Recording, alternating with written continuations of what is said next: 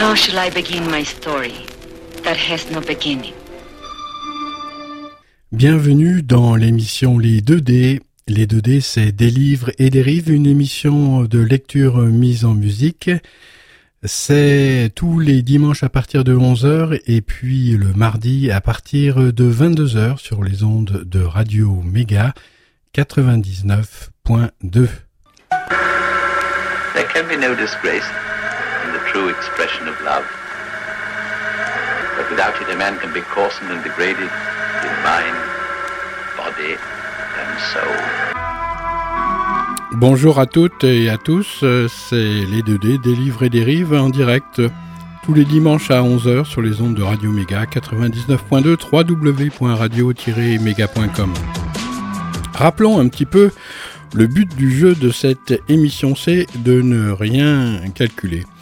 Un livre choisi au hasard, une musique également, suivant les endroits où je me trouve. Ça peut être chez moi, ça peut être à la médiathèque, ça peut être dans les magasins. Et puis euh, une bonne confiture, un bon mélange pendant plus ou moins de temps.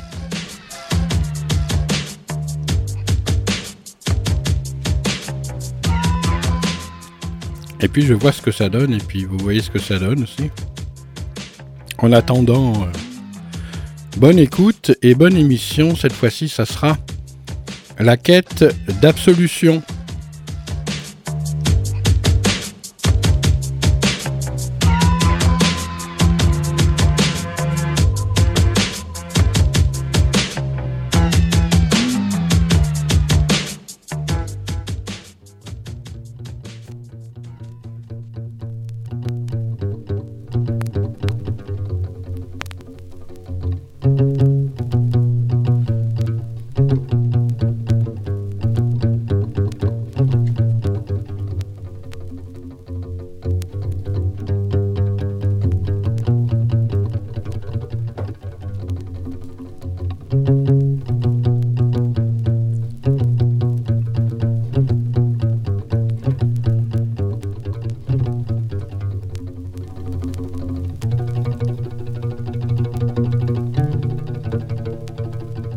Le vent brûlant qui soufflait projetait un mélange de poussière et de sable surchauffé au visage des voyageurs.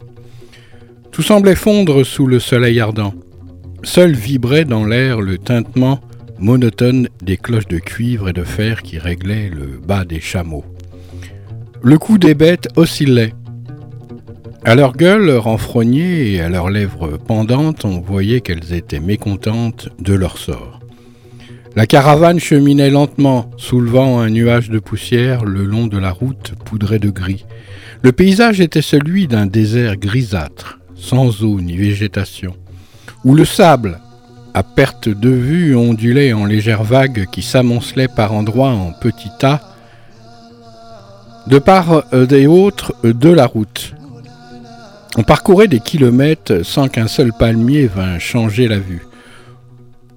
Aux rares endroits où un peu d'eau croupie dormait dans un fossé, des familles s'étaient installées. L'air brûlait au point qu'on n'osait même plus respirer, tout comme si l'on eût été dans le couloir même de l'enfer.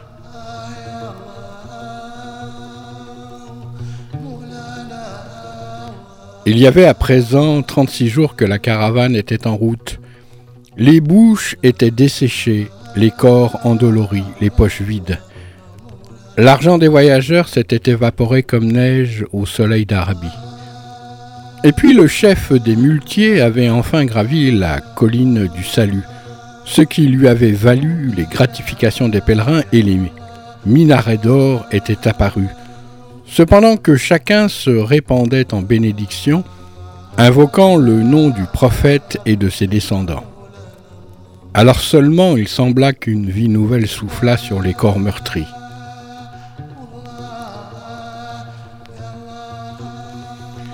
Galine Kanoum et Aziz Aga, sous leurs minces voiles poussiéreux couleur de crème, avaient été cahotés dans un cacolet depuis Gazvin. À ces deux femmes, chaque jour avait semblé une année. Aziz Aga était fourbue et endolorie, mais elle se disait C'est très bien ainsi, car je souffre pour un pèlerinage. Un arabe nu-pied, le visage noir et impudent, orné d'un bouc, une grosse chaîne à la main, frappait les jarrets ensanglantés d'un mulet. Il se retournait de temps en temps pour reluquer l'un après l'autre le visage des femmes. Leur homme, Majdi Ramazan Ali, était assis avec Hossein Aga, le beau-fils d'Aziz Aga, dans un autre cacolet et comptait avec soin son argent. Galine Kanoum, très pâle, écarta le rideau qui séparait les deux places assises. Elle secoua la tête, s'adressant à Aziz Aga. Quand j'ai vu de loin le minaret, mon âme a été soulagée. Pauvre Saabadji, ce n'était pas son destin d'être là. Aziz Aga s'éventait de sa main tatouée. Que Dieu veuille l'absoudre, répondit-elle. On a beau dire, c'était une bienfaitrice, mais comment donc s'était-elle retrouvée paralysée? Elle s'était disputée avec son mari et ils en étaient arrivés au divorce. Un jour, elle avait mangé des condiments d'oignon et le mal était venu de là. Au matin, la moitié de son corps était paralysée. On eut beau lui donner tous les soins, rien n'y fit. Voilà pourquoi j'avais décidé de l'emmener en pèlerinage, pensant que l'imam pouvait la guérir. Sans doute les secousses de la route lui auront été fatales. Maintenant, son âme s'est envolée au paradis. Vous savez bien qu'un pèlerin, dès qu'il fait le vœu de partir, est absous, même s'il meurt en chemin. Mon corps tremble chaque fois que je vois ces cercueils. Il ne me reste plus qu'à prendre place dans l'enceinte sacrée près du catafalque du saint, faire ma confession puis acheter un linceul et mourir. La nuit dernière, j'ai rêvé de Shahabadji. Que Dieu vous garde, vous y étiez aussi. Nous nous promenions dans un grand jardin de verdure. Un descendant du prophète, revêtu d'un châle vert, d'un surtout vert, d'un turban vert, d'un cafetan vert, de sandales vertes, s'approcha et dit Vous êtes les bienvenus, vous apportez la grâce avec vous. Puis, désignant du doigt un grand bâtiment vert, il ajouta Allez vous reposer, c'est à, à cet instant que je me suis réveillé. Que son bonheur n'ait pas de fin. La caravane avançait à présent à grand bruit, en avant, un homme chantait.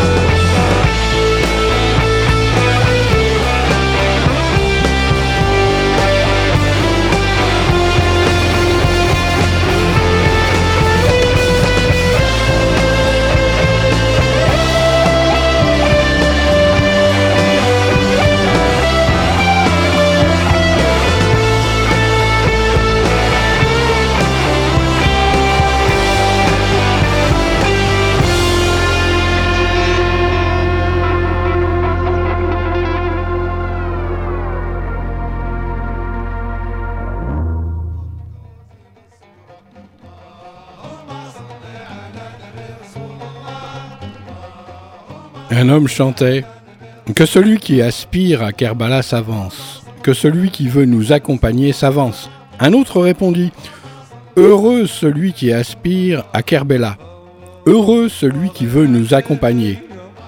Le premier chanta à nouveau C'est à Kerbela que l'on retrouve ses sens. On y entend encore la plainte de Zénab. Le second reprit c'est à Kerbela, ami, que Dieu vous destine, que je sois sacrifié à la place de Hossen. Le premier chanteur, brandissant son étendard, hurlait Coupé soit la langue qui ne répète ces mots, béni soit l'ami de Dieu, le dernier des prophètes. Béni soient les onze fils d'Ali, gendre du prophète, bénédiction sur chacun d'eux. Leurs figures sont belles comme la lune. Et à chaque vers, les pèlerins ne manquaient pas d'envoyer en chœur leur bénédiction sur le prophète et sur ses descendants. On vit bientôt apparaître un imposant dôme doré encadré de beaux minarets et en symétrie une autre coupole, bleue celle-là, qui tranchait comme la pièce neuve d'un vêtement abusivement raccommodé sur le fond des maisons de Torchy. Le soleil allait se coucher quand la caravane s'engagea dans une avenue bordée de mer, de murs en ruine et de petites boutiques. Il y avait là un grand rassemblement de toutes sortes de gens. Des Arabes coiffés du fez arboraient des mines où l'idiotie le disputait à la roublardise. Plus loin, de louches individus aux allures d'escrocs, la tête enturbanée, la barbe et les ongles passés au henné, le crâne rasé, égrenait des chapelets et se promenait en sandales, vêtus en tout et pour tout de caleçons longs et de surtout. Certains parlaient persan, d'autres jacassaient en turc, d'autres encore lançaient des mots en arabe qui roulaient dans l'air après leur être sortis du fond de la gorge, c'est-à-dire du gosier et jusque des entrailles. Des femmes arabes le visage malpropre et tatoué, les yeux brûlés, offraient au regard les anneaux qu'elle s'était passés dans les narines. L'une d'elles enfonçait à demi sa mamelle noire dans la bouche d'un enfant sale qu'elle tenait dans ses bras. Tout ce monde essayait par différents moyens de s'attirer l'attention d'éventuels clients. L'un récitait des élégies, un autre se frappait la poitrine en signe de mortification, un troisième vendait des seaux à prière, des chapelets et des linceuls bénis. Un quatrième se prétendait exorciste, un cinquième écrivait des prières, d'autres s'offraient à louer leur maison. Des juifs aux longs caftans se proposaient déjà pour acheter l'or et les bijoux des voyageurs. Devant une maison de thé, un arabe se fourrait un doigt dans le nez.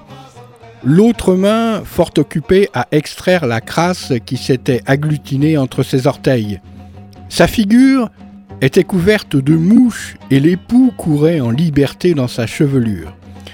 Quand la caravane s'arrêta, Majdi Ramazan Ali et Hossein Aga se précipitèrent pour aider Galine Kanoum et Aziz Aga à descendre du cacolet. La foule se ruait déjà sur les voyageurs. C'était à qui réussirait à s'emparer de leurs bagages, de façon à mieux être en mesure de leur proposer l'hospitalité. Dans la cohue, Aziz Aga avait disparu. On eut beau la chercher, demandant, demander aux gens, ce fut en vain. Galine Kanoum Hossein Aga et Majdi Ramazan Ali se résolurent finalement à louer une chambre en torchis parfaitement sale à sept roupies la nuit.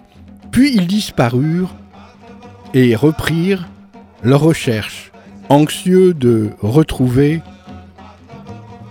celle qui avait disparu. Ils parcoururent toute la ville, interrogèrent un à un le gardien des chaussures, les récitants des actes de pèlerinage, en donnant à chaque fois le nom et le signalement d'Aziz Aga. Aucune trace d'elle. Il commençait à se faire tard et l'enceinte sacrée s'était un peu vidée. Pour la neuvième fois, Galine Kanoun entra dans le sanctuaire. C'est alors qu'elle aperçut un groupe de femmes et de mollahs entourant une silhouette féminine. Celle-ci, agrippée au cadenas du catafalque, l'embrassait et hurlait. Oh, Imam Hossein, mon adoré, entends ma plainte. Sur la pente du tombeau, le jour des cinquante mille ans, lorsque tous les yeux glisseront sur les crânes, que deviendrai-je? Entends ma détresse, pénitence, pénitence, je me repens, pardonne-moi. On avait beau lui demander ce qui s'était passé, elle ne répondait pas. Finalement, comme on insistait, elle dit J'ai commis un acte et je crains que le prince des martyrs ne me pardonne pas.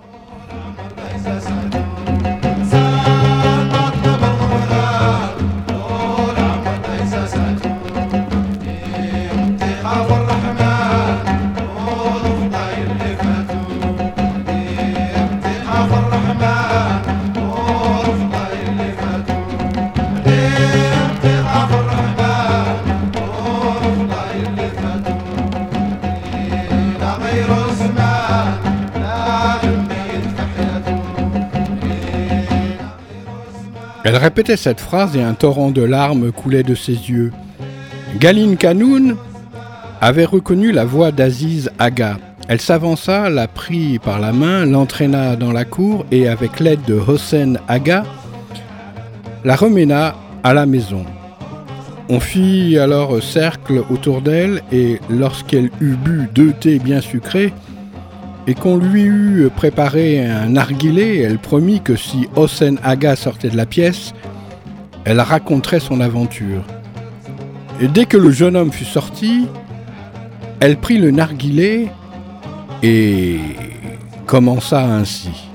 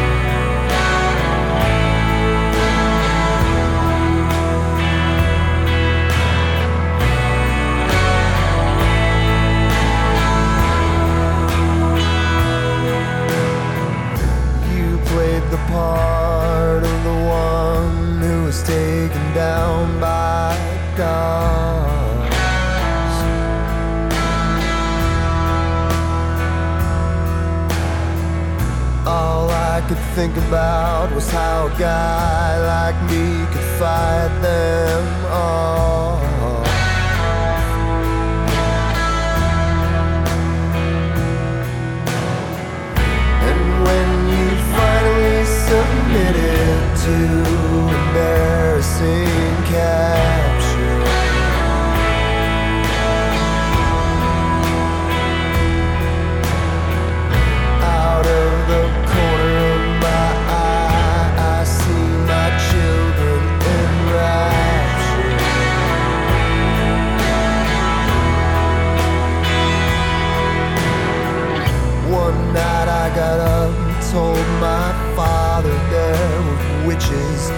my room.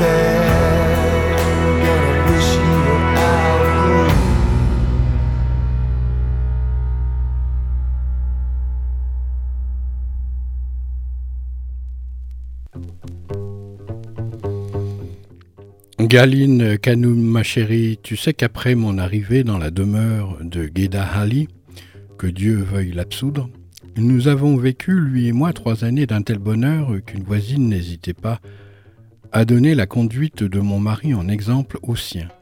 Geda Ali me mettait au-dessus de tout et m'adorait. Mais pendant ce temps-là, quelque mal que j'ai pu me donner, je n'arrivais pas à être enceinte. Pourtant, mon mari, avec une grande insistance, clamait partout qu'il voulait absolument un enfant. Chaque soir, il s'asseyait près de moi et répétait Que faire devant un tel malheur? Mon foyer est éteint. J'eus beau me soigner, prendre des médecines, acheter des prières, toujours pas d'enfant. Un soir, Geda Ali se mit à sangloter devant moi et dit Si tu y consens, je prendrai une épouse temporaire qui fera le ménage à la maison, puis quand j'aurai d'elle un enfant, je la répudierai, et toi tu élèveras le petit comme ton fils. Je fus trompé par ces paroles. Que Dieu veuille l'absoudre. Et je répondis Quel mal y a-t-il à cela? Je me chargerai moi-même de cette affaire. Le lendemain, je fis mon tchadot et m'en allai demander en mariage pour mon mari Khalidjé, la fille de Hassan le fabricant de yaourt, qui était laide et noiraude, avec une figure toute grêlée. Euh, Quand elle arriva chez nous, elle était pauvre et chétive. Si on lui bouchait une seconde les narines, elle rendait l'âme. J'étais donc la maîtresse de la maison. Khadijah se contentait de travailler et de préparer la soupe.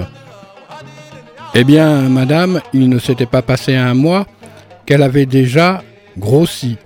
Ses os s'étaient raffermis et son ventre avait pris du muscle. C'est bien sûr à ce moment qu'elle tomba enceinte. Et tout naturellement, elle prit racine. Mon mari n'avait plus de pensée que pour elle. Si, au cœur de l'hiver, l'envie lui prenait de manger des griottes, Geda Ali lui en rapportait. Dut-il aller fouiller sous les pierres La chance m'avait délaissé et j'étais malheureuse. Chaque soir, quand Geda Ali rentrait à la maison, il lui portait dans sa chambre des cadeaux enveloppés dans un mouchoir. Et moi, je n'avais que les miettes. Khadijah, la fille de Hassan, le fabricant de yaourt, qui le soir de son arrivée chez nous avait une chaussure qui bâillait et l'autre qui claquait, m'écrasait maintenant de son mépris. Alors je compris quelle grave erreur j'avais commise. Pendant neuf mois, madame, je me suis tu, et pour me garder aux yeux des voisins, les joues roses, je me donnais des gifles. Mais pendant la journée, quand mon mari n'était pas à la maison, je tourmentais Khadijah tant que je pouvais. Puisse-t-elle n'en rien savoir dans l'autre monde Je la calomniais devant mon mari en lui disant Au seuil de la vieillesse, tu es tombé amoureux de ses yeux de crapaud. Tu es stérile. Le fœtus qui est dans le ventre de cette fille y a été déposé par Majdi Taghi, le fabricant de cuillères. Khadijah d'ailleurs de son côté intriguait contre moi. Bref, pourquoi vous ennuyez longtemps, euh, madame? Il ne se passait pas de jour sans que quelque scandale éclatât à la maison. On en disait et on en entendait de toutes les couleurs. Les voisins en avaient par-dessus la tête de nos cris. Quant à moi, rien qu'à l'idée que le nouveau-né pût être un fils, j'étais dans toutes mes angoisses. J'allais m'abandonner à la bibliomancie. Dieu vous garde, madame. À la magie, à la sorcellerie. Mais on aurait dit que Radijay avait avalé de la viande de porc. Les tours n'y faisaient rien. Elle grossissait de jour en jour. Jusqu'au jour où, au bout de neuf mois, neuf jours, neuf heures, neuf minutes, Madame accoucha. Et de quoi, je vous le demande? D'un garçon. Dans la propre maison de mon mari, je devins dès lors comme une intruse. Je ne sais si Radijay avait une pierre de serpent comme amulette ou si elle avait ensorcelé Gedahali en lui faisant avaler quelque chose. Toujours est-il, chère madame, que cette bonne femme rapiécée, que j'avais ramenée du quartier des fileurs de coton, savait maintenant comment me soumettre. Un jour, devant mon mari, elle me dit Aziz Aga, je n'ai pas le temps, veuillez laver les langes du bébé. Quand j'entendis cela, euh, j'éclatais et en présence de Geda Ali, je les traitais de tous les noms, et elle et son rejeton. Puis je demandais à mon mari de me répudier. Mais lui, que Dieu veuille l'absoudre, se contentait de m'embrasser les mains et de me dire Pourquoi te conduis-tu ainsi? J'ai peur que le lait ne tarisse dans la bouche du petit. Attends seulement que l'enfant puisse marcher, alors je répudierai Khadijah. Mais moi, rempli d'inquiétude, j'en étais venu à ne plus pouvoir ni dormir ni manger, jusqu'au jour où, heureuse de pouvoir faire enfin souffrir ma rivale, Dieu m'accorde pénitence, alors qu'elle était au hammam et que la maison était vide, j'allais vers le berceau du bébé, je tirai dessous mon menton l'épingle qui retenait mon fichu et, tournant la tête, j'enfonçai la tige jusqu'au bout dans la fontanelle du gosse, avant de quitter précipitamment la pièce. Pendant deux jours et deux nuits, madame, l'enfant ne cessa de hurler. À chaque cri qu'il poussait, le cordon de mon cœur se rompait. On eut beau lui choisir des prières et lui acheter des médecines, rien n'y fit. Il mourut le soir du deuxième jour. Comme on s'en doute, Radijé et mon mari pleurèrent l'enfant et furent dévorés de chagrin. Mais pour moi, c'était comme si l'on avait versé de l'eau fraîche sur mon cœur, en flammes. Je me disais qu'au moins l'envie d'un fils serait en eux étouffée pour jamais. Deux mois passèrent et Radijé fut à nouveau enceinte. Cette fois, je ne savais plus quoi faire. Madame, je jure par le prince Hossein que de tristesse je tombais malade. Je fus sans connaissance pendant deux mois. Au bout de neuf mois, Radijé déféqua un autre garçon, qui devint à nouveau l'enfant chéri. Geda Ali aurait donné sa vie pour ce petit. Dieu avait gratifié les descendants de Moïse d'une fossile, et maintenant Dieu donnait à mon mari un chérubin à tête blonde. Geda Ali resta deux jours à la maison. Il plaça le bébé devant lui, emmailloté comme le pilon d'un mortier, et fondit l'admiration. La même histoire recommençait, madame. C'était plus fort que moi, je ne pouvais pas voir la coépouse et son gosse. Un jour que Radijé était occupé, j'en profitai en sortant à nouveau l'épingle dessous mon menton. Je l'enfonçai dans la fontanelle de l'enfant. Celui-ci mourut au bout d'un jour. Évidemment, les cris et les lamentations recommencèrent. Vous n'imaginez pas dans quel état je me trouvais cette fois-ci. D'une part, j'étais ravi d'avoir à nouveau planté l'affliction au cœur de Radijé, mais de l'autre, je me disais que j'avais versé par deux fois le sang. Et, songeant à cet enfant, je ne pouvais me retenir de me lamenter, de me frapper la tête, de pleurer. Je versais tant et tant de larmes que Guéda Ali et ma rivale eurent pitié de moi, étonnés soudain de voir à quel point j'avais pu aimer ce fils. Mais en fait, je ne pleurais pas le bébé, je pleurais sur moi-même en pensant au jour du jugement et au poids de la tombe. Cette nuit-là, mon mari me dit Ce n'est donc pas mon destin d'avoir un enfant. Tu vois qu'aucun de mes fils ne peut vivre.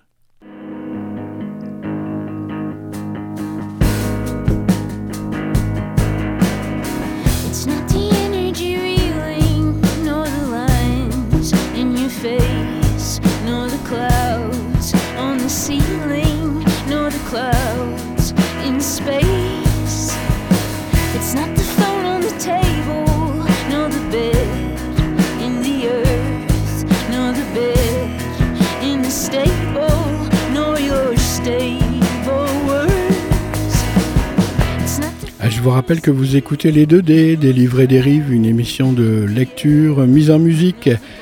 C'est sur les ondes de Radio Méga 99.2 tous les dimanches à partir de 11h avec une rediffusion le mardi à 22h.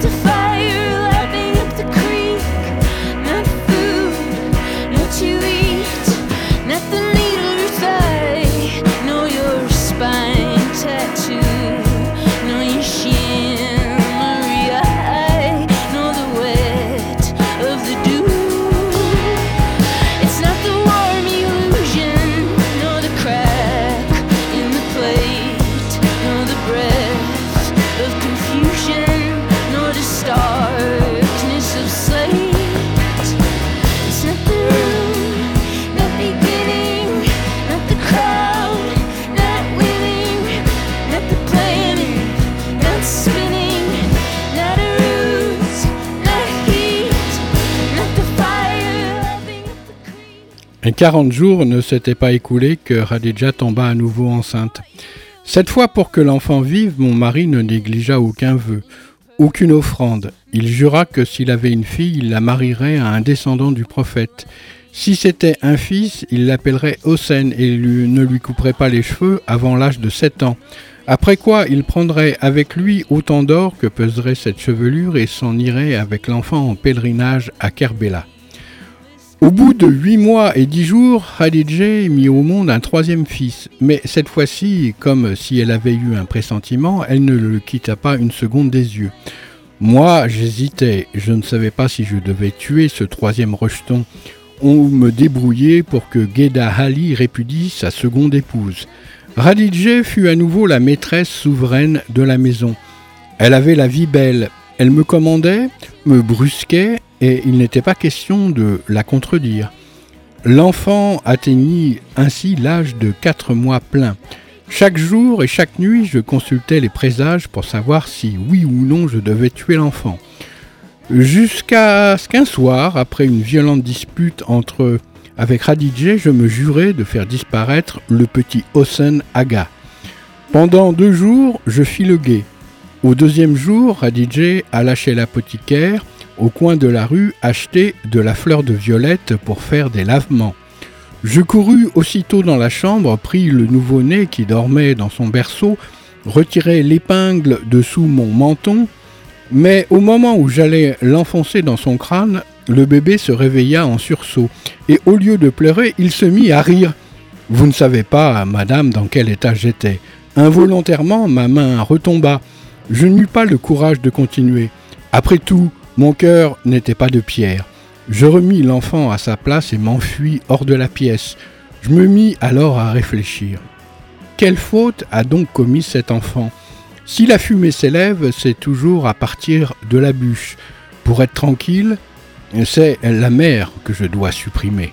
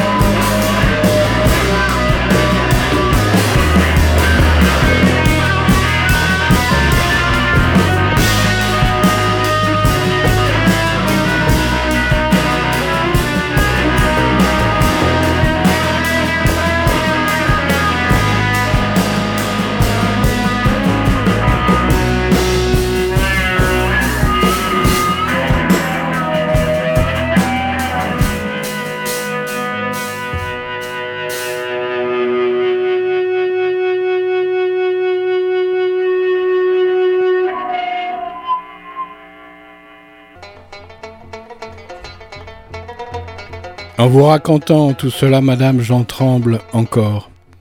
Mais que pouvais-je faire? Tout était de la faute de mon mari. Que le feu prenne son cœur, qui m'avait assujetti à la fille d'un marchand de yaourt. Mon Dieu, puisse-t-elle n'en rien savoir dans l'autre monde? Je volais donc quelques cheveux de Radijé et les portais à Mollah Ebrahim, le juif bien connu du quartier Ratchaman. J'implorais à présent les secours de la magie. Je fis jeter un fer à cheval au feu. Mollah Ebrahim me prit trois romans, trois tommants pour transformer la femme en un tas de suif fondu. Il me promit qu'avant la fin de la semaine, elle mourrait. Ah oui? La besogne fut si bien conduite qu'un mois entier se passa dans l'attente, cependant que ma rivale, telle une montagne, ne cessait de grossir. J'en perdis, madame, toutes mes croyances dans la sorcellerie et autres pratiques de même farine. Un mois plus tard, au début de l'hiver, Geda Ali tomba si gravement malade qu'il fit par deux fois son testament et qu'on lui versa à trois reprises de la terre des lieux saints dans la gorge. Un soir, comme son état s'était subitement aggravé, je courus au bazar chez l'apothicaire acheter un peu de sublimé corrosif que je rapportais à la maison pour le mettre dans la marmite à soupe. Je mélangeais bien le tout et plaçais le pot sur le feu.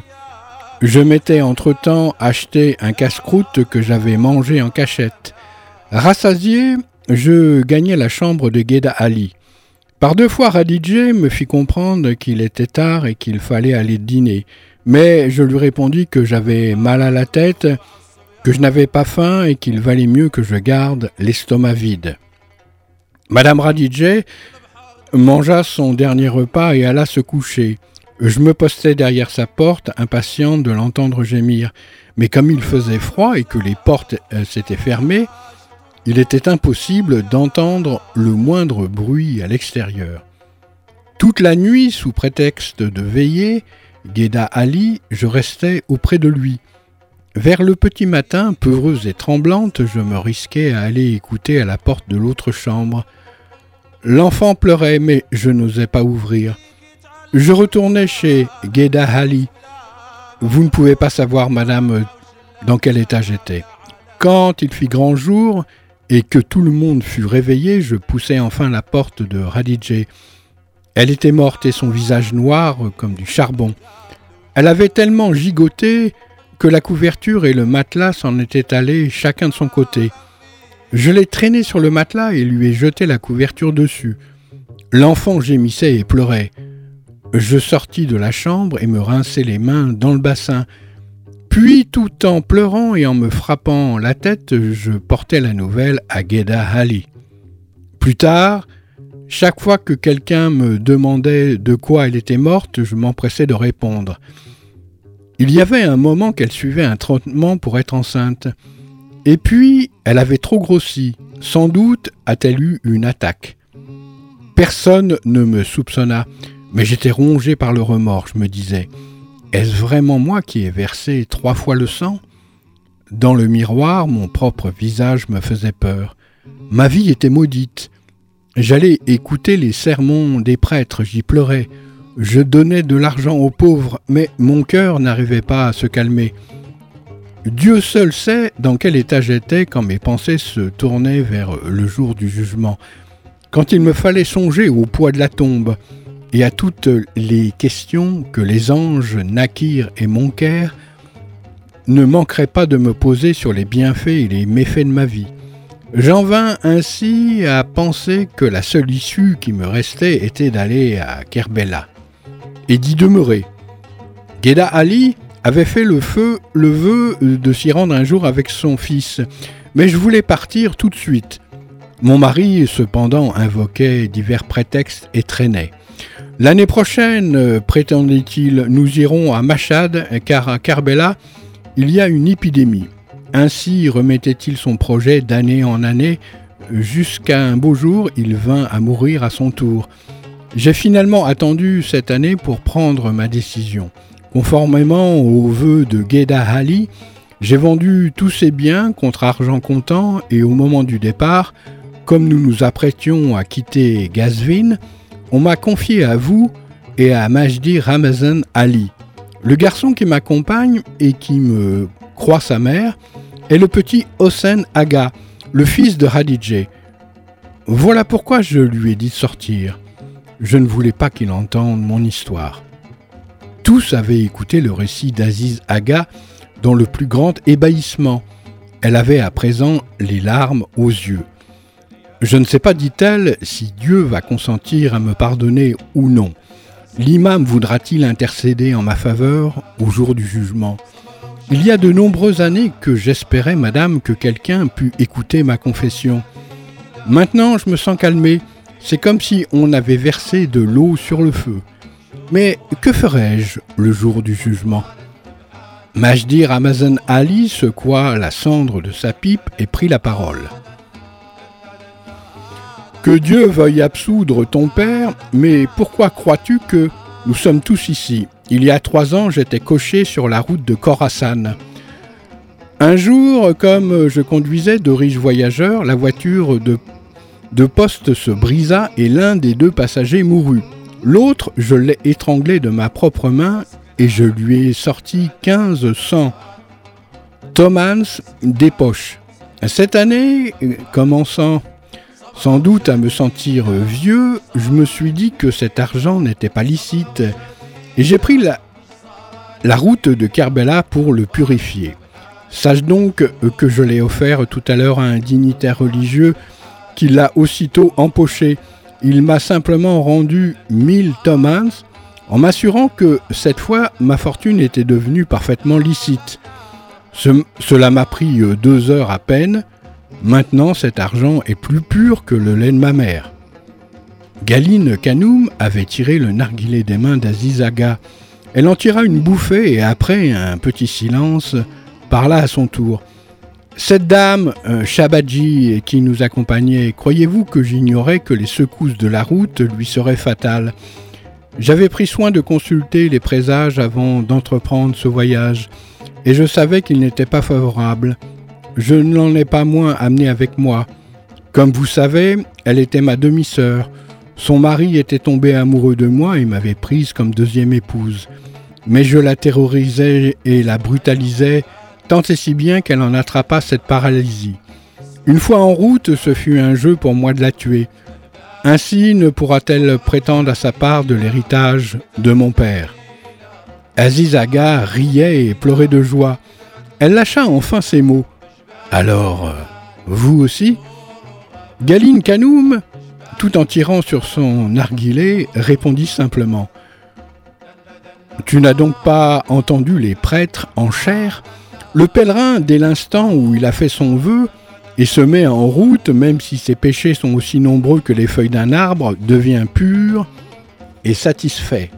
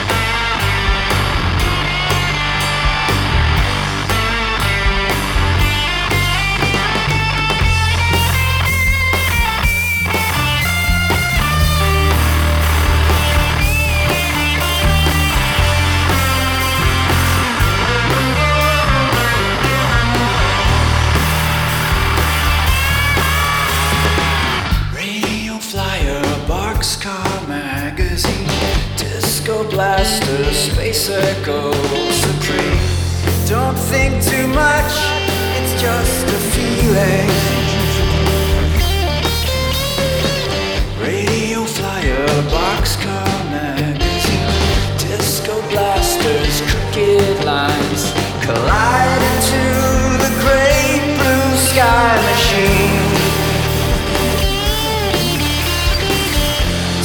thousand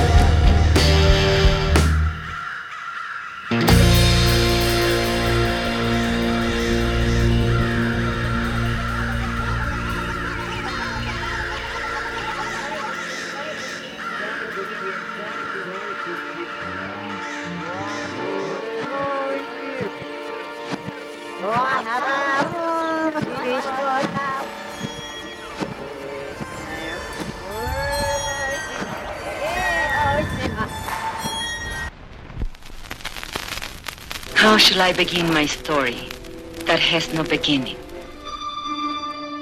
Bienvenue dans l'émission Les 2D. Les 2D, c'est des livres et des rives, une émission de lecture mise en musique. C'est tous les dimanches à partir de 11h et puis le mardi à partir de 22h sur les ondes de Radio Méga 99.2. There can be no disgrace in the expression of love. But without it, a man can be and degraded in mind, body, and soul.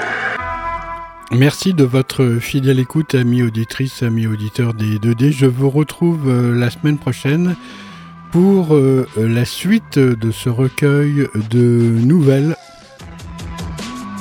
avec euh, la femme qui cherchait son mari.